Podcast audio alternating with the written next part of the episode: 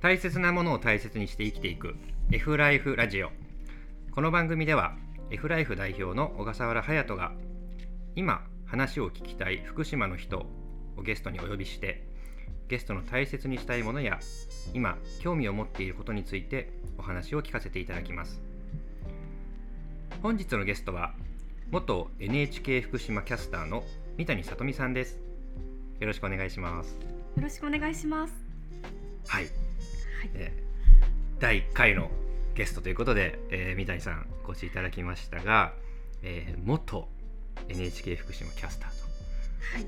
ということでね今日収録しているのが、えー令和5年の4月1日なんですけれども昨日卒業されたということで、そうなんです。本当にはい、卒業したっていうの 状態で参りました。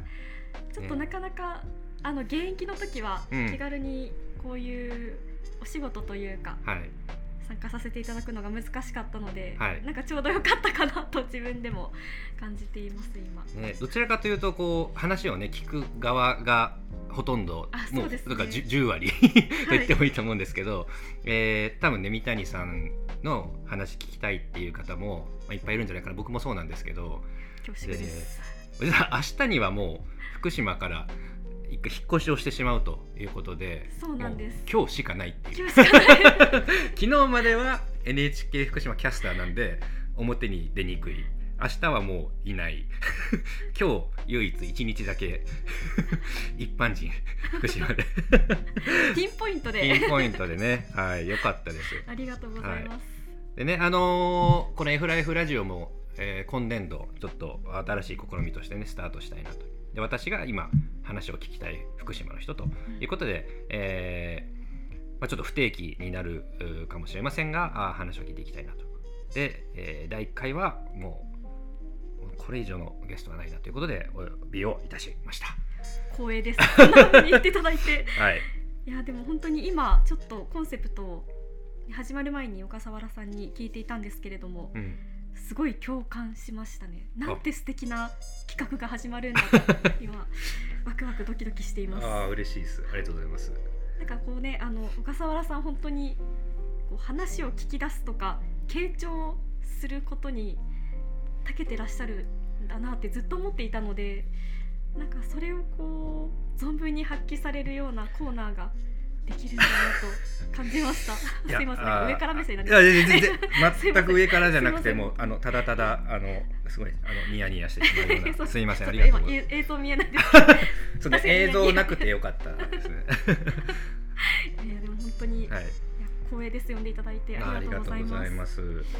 でまあ、さっきもちょっと言ったんですけれども、えーまあ、明日にはねちょっと、おはい。引っ越しをされると。いうことでちょっとまあ次じゃあ何するのかみたいな話もね、はい。えーまあ、言える範囲でぜひ教えていただきたいですし、えーただその前にやっぱり、え4年間福島で、まあ、キャスターをされてらっしゃったということで本当にいろんな人と出会っていろんな気づきもあったと思いますので、まあ、それをなんかまあ棚卸しというか、まあ、今日の時点で今感じてることなんかもぜひいろいろ聞いてみたいなとえー思ってます。はいえーまあちょっと本題に入る前に、えーまあ、そもそもちょっと三谷さんと私の関わり、えーなんですけれども、えーだからまあ4年前に、えー福島に来てますがそのちょっと前に、えー出会っているんですよね。そうですね、私が、まあ、新卒でこの NHK 福島で働き始めたんですけれども、うん。まあその前なので大学生の時からうん。会っているんですよね。最初があれですかね「食食福島」に来てくれた時かな？それよりも一個前で、はい。あのー実は東京で会っています。あのーなんか福のものうん。東京のイベント出張あっちがイベント先ですか、はい。えー。に行ったのが先かなと。はいはい、はい。えー私たちが、まあ、貝沼博さんと一緒にやっていた、えーなんていうか福島のまあ酒をいっぱい飲むイベント雑な説明ですけど。ね。もうすごいあの時でも年にね34回やってて100人ぐらい来てて。あ。あの毎日新聞ホールさんあそうです。ねあの竹橋の地下の会場をお借りして、えーやってたんですけど、まあ、そこにいきなり司会として登場いただくっていうあれが初対面？あれが初対面です打ち合わせとかってしてなかったでしょ全くしてなかった。すごいね、むまあ、どうも初めましてで じゃあ司会お願いしますみたいな。なんかイベント開始いやー。5分前ぐらいに台本渡されてちゃって もうあの申し訳ないね。そういうとこあるんですけどいやいやもうでもあのなんかもう、はい。ね、4月からキャスターだからできるでしょうみたいなこのちょっと雑な。いやでも帰って嬉しかったです。なんかそういうぐらいのこう距離感はい。近くなんかいてくださる方なんだなっていうの分かったので、はい。一応あの共通のね知り合いがいてあの Q ちゃんという男がいてまああの僕がいろいろお世話になって彼もが当時学生かな？で、小笠さんあの今度福島にすごいあの素敵な人材が行くんで紹介させてくださいみたいなところからだったんですけどで司会やってもらってね、あの日も事件があってですね。覚えてますか？ありました。ありました。ねあの乾杯の時にね、はい。えーあの大天狗酒造さんのあの濁り酒って、えーいうすごい酒があるんですけどものすごい発酵しててですね瓶の中で生きてるやつをで開ける時にすっごいちょっと開け方を丁寧にやらないと爆発しちゃうっていうすごい酒なんですよ。爆発したのまあ要はそのシャンパンはい。をねこうパーティーの時にパーってやるみたいな。あれがはい。振らなくても普通に開けてると必ず爆発しちゃうんであのちょっとずつ中のなんていうんですか？あの空気を空気というかその中のものを抜かなきゃいけないんですけれども開け方ね難しかったんで爆発しちゃったんですよ爆発しました。そう。でそこの犠牲になってしまったんで三谷さんが乾杯の乾杯っていうかその ね線を開ける役割を。いやーあれはびっくりしましたね。あの、え線が飛びました。天井まで。ね爆発して飛んでいってうん。全身大天狗を浴びる浴びるという。あ嬉しい中洗礼をね。洗礼を。受けましたね。その時の写真なんか小笠原さんまだ持ってらっしゃありますあります。よね。そうこれツイッターかなんかにあげようかな、ぜひ。もう今えーあれフリーなんでフリーっていうか。もう。全然。大丈そう。夫だから福島酒を飲む前にも浴びるところからスタートしたっていうあれがだから本当にえ平成31年の3月とか、そうですね、まあちょっとそれよりもちょっと前かな。1月2 1月月そうです。3月より前ですね、それがあってじゃあまあ福島に来てからもよろしくねみたいな感じで、うんでまあ来たと。そうですね。いや懐かしい。懐かしいっていうかうんなんかいい思い出ですね、うん。今もうすでに。うんねだからそこからまあ4年間がまああっという間と言っていいのかはい、長く感じたのか、うん。まあちょっとその辺ね、まあ、まあ卒業されてちょっと今の気持ちはい。をちょっと聞かせていただきたいんですけど。そうですね、まあ、正直昨日まで働いていてうん。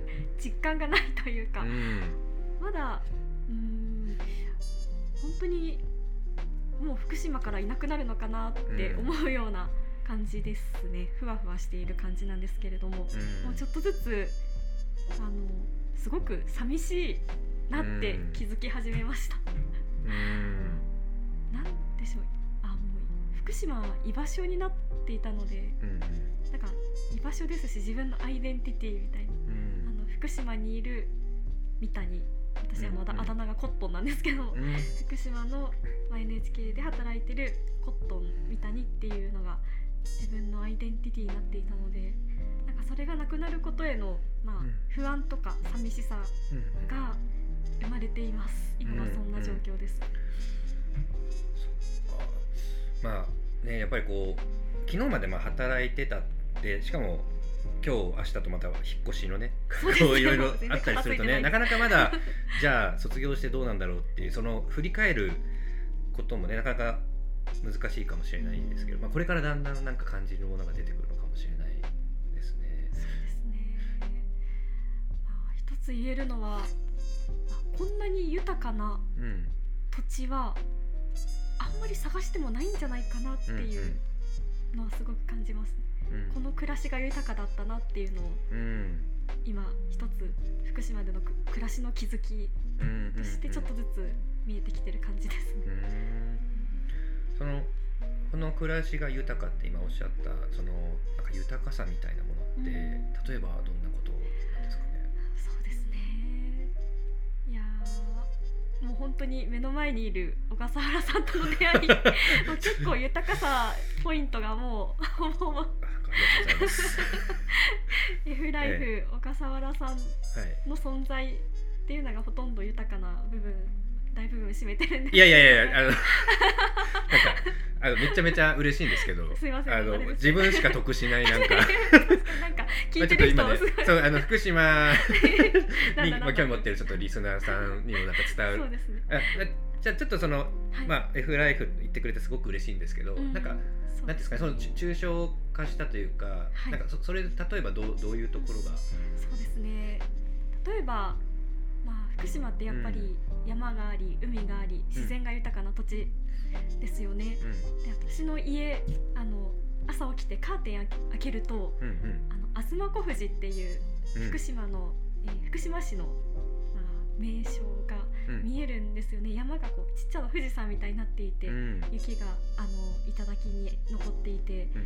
あの本当になんかこう、まあ自然を感じられるような光景なんですよね。うん。うん。うん。そのまあ、よく晴れた日だけなんですけれども、うん。晴れた日にそのカーテン開けて、その東小富士っていう山の景色を見て、あおはようっていうののうん。言えるような、そんな暮らしができているっていうのは、うここならではだなっていうふうに一つ、まあ、具体例として思いますね。ん。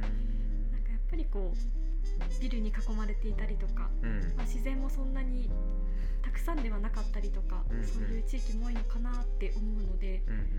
まあ、そこを一つう自然の景色を見見てあ美しいなって思ってうん。朝起きて、その日の一日のあ暮らしが始まるっていう、うんうん。その豊かさそこに感じましたね、数えたらキリがないのでもっともっとあります。おー。おーじゃあどんどん聞いてもいいですか？あ本当ですか？はい。そうですね、うん。あとはあこれはまあ私が日本酒好きだからっていうのはあるかもしれないんですけれど福島の酒蔵皆さんが本当に思いを持って作ってらっしゃいますよね。その一つ一つの酒蔵の人が思いを持って酒造りをしているっていうのもいいなって思いますし、うんこう全国新酒鑑評会で福島はずっと金賞の数を日本一で取り続けていて、うんうん。なんかそのそこに向かって蔵が連携してうん。みんなが盛り上がっあの全然日本酒関係ない人盛り上がってうんなんか頑張ろうってしてるのもすごく豊かだなって思いますし、うんでそれをそのこう空気感がある元々の部分がやっぱりこう震災とか、うん。まあ、原発事故があって、まあ、そういったこうダメージを受けたからこそ何かこう生まれてくる力みたいなのがやっぱりあるんじゃないかなっていうふうに思っているので、うんうんまあ、その部分そこはやっぱり福島は経験している部分なので、うんうんそこから生まれてくる豊かさっていうのもあるたあるなと思いました。うんうんうんうんありがとうございます。えー、まあそのそうですよね今2つお話しいただきましたけど、まあ、その自然の豊かさとかあとその、まあ、酒蔵さんに代表されるようなその、まあ、お思い人の思いがこうねこう重なり合う部分の豊かさと言っていいのですかね。まあねまあ、そういったものがあると。でだなんかこうさっきの、まあ、都会との対比みたいなところで言うと、うんまあそのね、ビルがばいっぱいある、まあ、その東京の大学卒業されてから福島に来られたと思うんですけど、まあ、日本にいろんな地方があると思うんですよその素敵な場所って。はいそんな中で、まあ、どうしてそもそも福島に来ようと思ったんですかね。あー2つぐらいあって、まあ、1つはぶっちゃけ、あのこのリポーターキャスターあの、うん。テレビに出る仕事をしたいと思っていて、うんうん。まあ、全国のいろんなローカルのテレビ局あの東京のテレビ局も受けたんですけれども、受けた中で採用してもらったのが福島だったっていうのもあるんですけれども、あと他にも何局かこう本当にローカルのうん。テレビ局で泣いていただいた中で、うん。福島を選んだのはうん。やっぱりこうあ東日本にあ東北に来てみたいと思っていましたね。やっぱりこうそうですねし震災のことを知りたいなんか日本に住む人としてうんこの場所で何が起こっていたのか、うん何が起こっているのかを知りたいっていうふうに思ったのがうんきっかけですね。うーんまあそういった中でじゃあまあ福島を選んでき、えー来たわけですけどその知りたいと思ってきた結果といいますかどうでしたか？福島を知れたというか。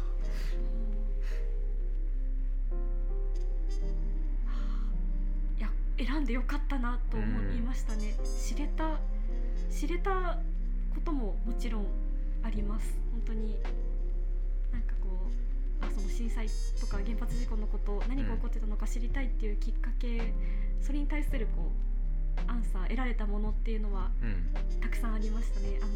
まあ、浜通り行ってみたらまだこういった状況が残ってるとかうん。常磐線が私来た時にやっと10あそうですね9年ぶりに再開通8年ぶりか再開通したとか、まあ、福島で今起こっている現状とかうん。震災原発事故の影響っていうのもうんたくさん分かりました。の一方でうん。一方で。もうそれだけじゃないんだなっていうふうなんことをたくさん知りましたね、食べ物の美味しさ自然の豊かさあと人の良さ。うんもうこれにつきます。そのい一方でって今おっしゃったような食べ物の美味しさとかそういうのは来る前はあんまりこうこう言ったらですけどそこまで期待してたわけではない。そうですね。期待していなかったというよりも全然知らなかったです。気うん。にしていなかった、うん、それを求めてきたわけじゃないけどすごくいいものがそこにあったっていう。そうですね。う、ん。それは私もかなりそうですね。多分。あそうなんですか、えー。まあちょっと自分の話でね。自分も、はい。えー、と2012年に東京からこちらに来ましたけれども、はい。まあ割とその自分のなんか伝えたいとか、まあ、インタビューサイトを当時もね最初始めたりもしてたんですけど、まあ、結局やっぱりご飯が楽しいとあご飯が楽しいおかしいな。ご飯が美味しいとか。まああでもご飯も楽しいですね。いや本当に F ライフでご飯食べると楽しいんですよ本当に、うん、でもやっぱりその、ね、豊かさみたいなものはいが本当にあるなって、自分もすごい感じましたけど、うん。三谷さんもそういうこう、まあ、ある種想定外のそういう嬉しい発見があったんですかね。そうですね。本当に想定外でした。たうん。だこう12年いて、うん。まあ、テレビに出る仕事ができるうん。それだけをちょ ちょっとなんかこう、まあ、ゆ楽しみにしてきたうんだけだったんですけど、うん。まあそのことじゃなくてむしろ福島の豊かさに感動してうん。いるという感じですね。へえそうだったんですね。はいその、えーなんかいろいろ聞きたいけどどうしようかな。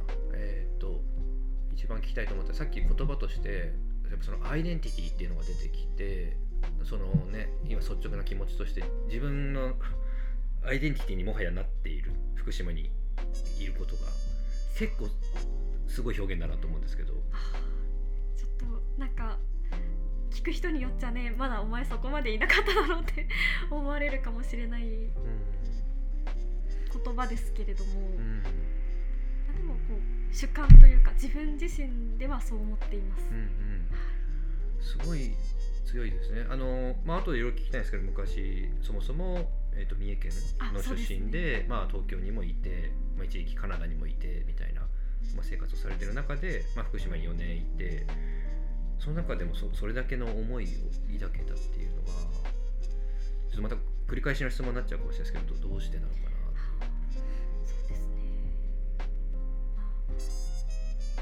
福島っていう場所が本当にいい場所だっていう一言に尽きるんですけれども、うん。まあ、そのなんかいい場所っていうのは何なのかっていうのを見ていくとやっうんぱりあ人が迎えてくれたうん。受け入れてくれたっうんうん。ていうのが大きいですね。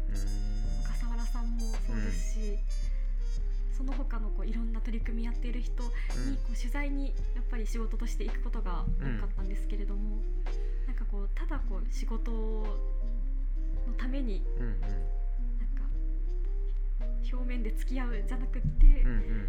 なんか本当にお互いが大事にしてることをこう、うんうん。心の底から話し合うっていう、うんうんそんな人とたくさん数多く出会えたからかなっていうのうんは思いますね。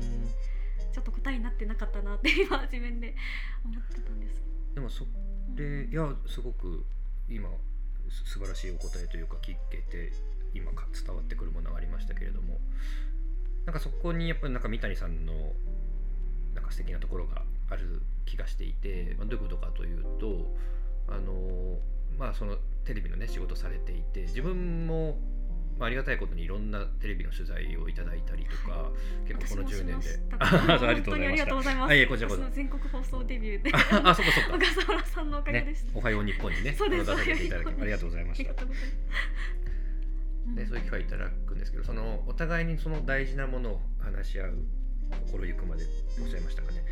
なんかそういう関係の人って他にいないんですよ。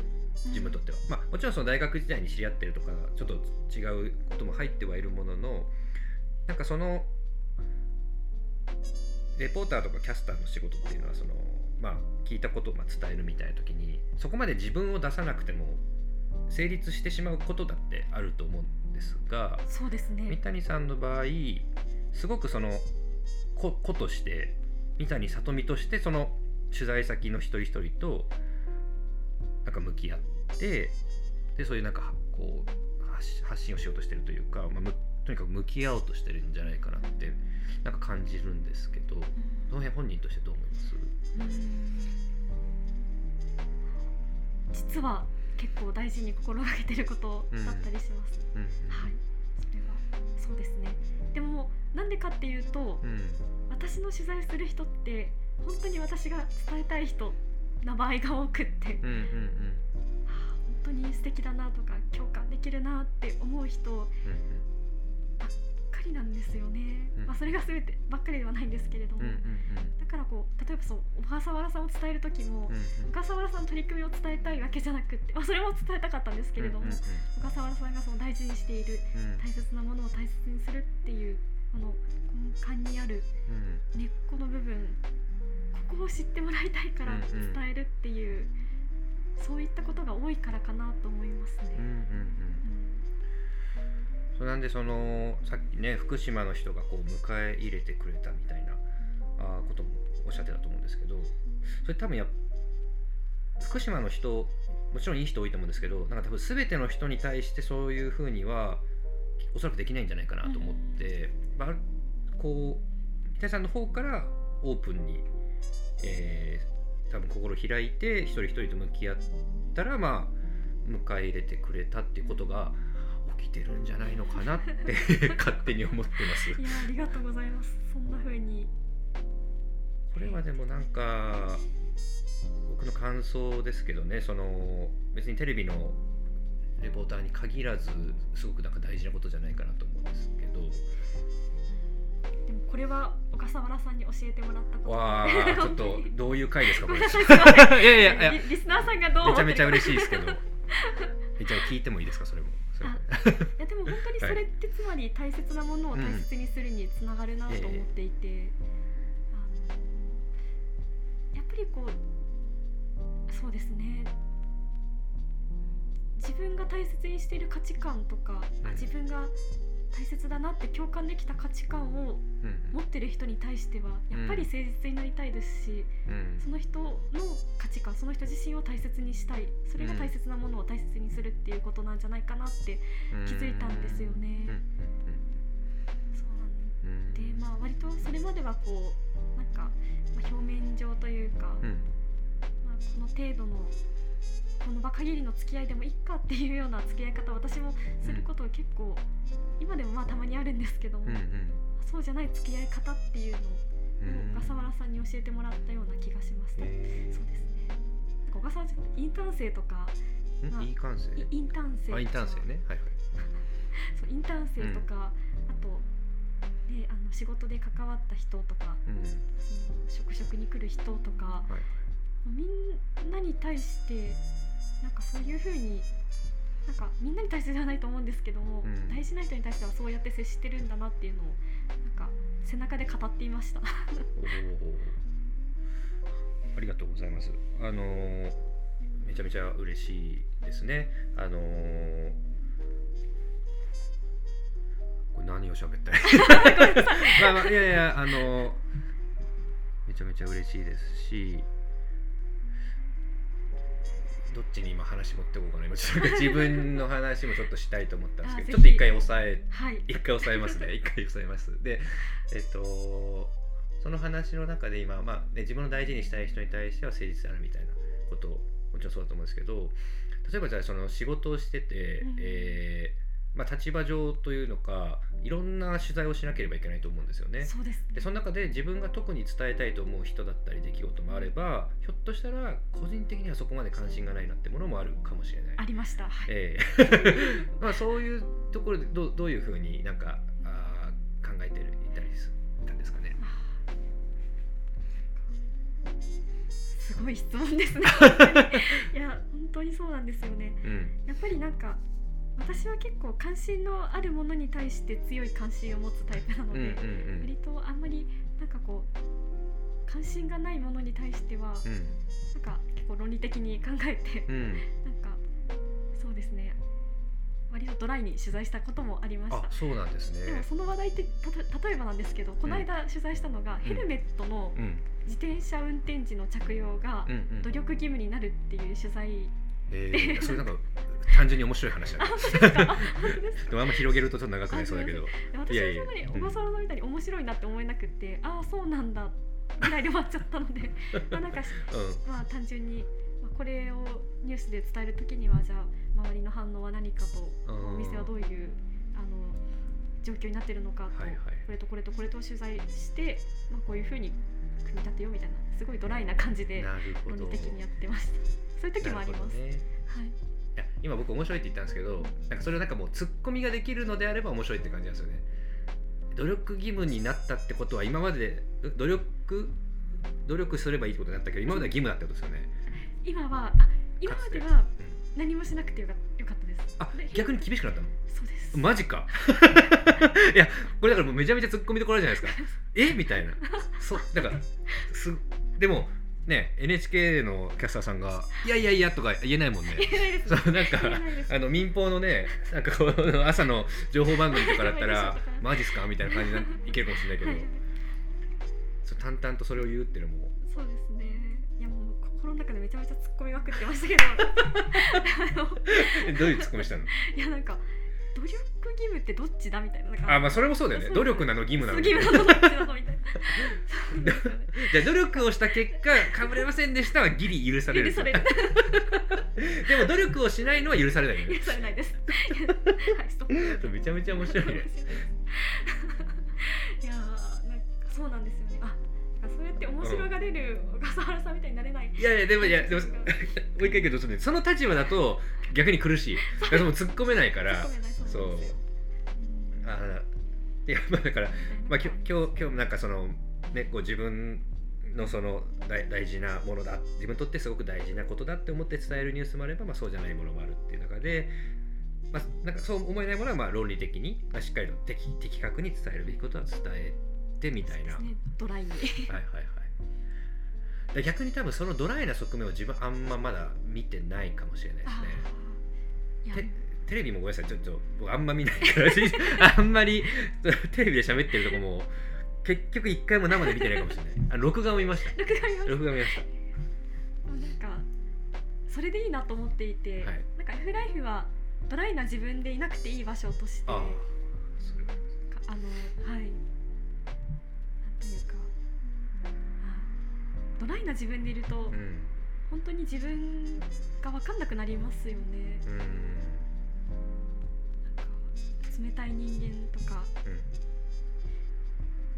自分って何大事にしてるんだろうなとかはいはいそんな風になるので F ライフに来た時はせめてもうなんかドライの反対なんだろうウェットな感じのうん大事なものを大事にできる自分でいたいなって思ってるのであなんか小笠原さんテレビ見なくていいです。あのドライなコットンもなんかちょっと嫌です。あそうなんですね、はい。えーまあ、ちょっと逆に興味が 出てきましたけどでも。でも今の話はねすごく、えー考えさせられるものがありますよね。あの共感しますよね。そのやっぱり大事なものと大切なものを大切に入れるってそのウェットな部分みたいなだからこの心を開く部分がやっぱりそのそういう時間があったりとかそういう場所が自分にとってあることでなんか自分らしさを感じられたりとかってやっぱりあると思っていて、はい。でも一方でうん。でも全てに対してやっぱりオープンでいるとちょっと疲れたりとかあとそこでふと何かこうちょっと攻撃をされてしまったりとか何かうん。自分がオープンにしているってことはある種こうガードを下げるみたいな状態だと思うので、そうですね。ね。はい。まあ、言ったらなんかすっぴんの状態みたいな、うんまあ、ありのままみたいな、はい。なるのって、えっと防御力低い中で、えーちょっと傷つきやすくなってしまう時とかもで人との距離感とかもそういうの結構難しいとこあると思うんですよね。はい。だからその信頼しているっていうある種もうなんか何でもオープンにできちゃうみたいな中でそういう時だからこそ裏切られたって人って感じやすかったりとか、うん。ね。だっていう中でこうその距離を取るみたいな表現がさっきあったかもしれないですけどまあ距離を取るものとこう自分にとって大事だからそういうねあの深い接し方をするものとみたいな、まあ、なんかそういうことを我々無意識にやってるのかもしれないです。うん。そうですね。だから多分私が小笠原さんこれもしそのはい。全部ビジネスでしたって言われたら私は多分本当に 再起不能なまでに。そっかそっかその完全にガードを下げて接してくれてるのに。なのに実はああなんだよあのコットンみたいな。実は仮面でしただったらはい。本当にもうズタボロになっちゃう、そういうそういうことですよね。なんかその、うん。本当に自分のガードを下げて接する人うんから何かこう攻撃されることのうんしんどさっていうことですよね。